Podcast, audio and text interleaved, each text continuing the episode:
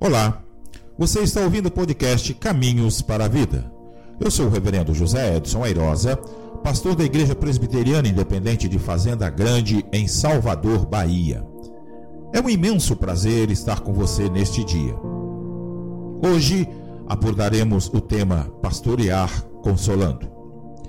A consolação dá-se em meio às tribulações, onde estão concentradas uma série de concepções bem subjetivas. Se essas concepções não forem respeitadas e consideradas, há a probabilidade de se ter um desencadeamento de consequências inadequadas. Face a isto, é necessário, portanto, não restringir a ação pastoral da consolação apenas a uma ação humana. Não obstante a propensão de alguns gestos de bondade que possam existir no seio da humanidade.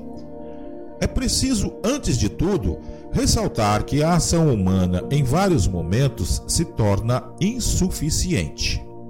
Desta forma, conclui-se que o perfeito e eficaz modelo de ação pastoral consoladora não é menos do que Jesus Cristo, o Filho de Deus, aquele que oferece alívio para os cansados e oprimidos. A pastoral da consolação é um fato bem presente nas relações, cujas experiências principais acontecem na sua ausência e perda.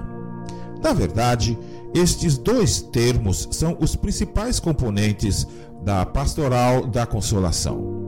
É exatamente por isso que no Sermão da Montanha encontra-se uma mensagem bem confortadora. Bem-aventurados que choram, porque serão consolados. A mesma preocupação com o consolo está no contexto do Antigo Testamento.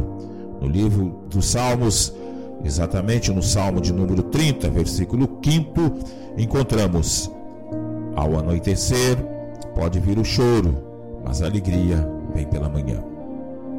Harold Kushner, em seu livro Quando as coisas ruins acontecem a pessoas boas, ressalta que quando choramos, continuamos junto a Deus e Ele continua junto a nós. A prática pastoral de consolação ocupa lugar de proeminência na ação de Deus, de Jesus Cristo e do Espírito Santo. Juntos realizam mudanças a partir da própria solicitude humana. Diz o profeta: oh, se eu pudesse consolar-me na minha tristeza, o meu coração desfalece dentro de mim. Caso você esteja precisando de alguém para consolá-lo, para consolá-la, conte sempre com Jesus e com nossas orações. Este foi o nosso podcast de hoje. Deus te abençoe.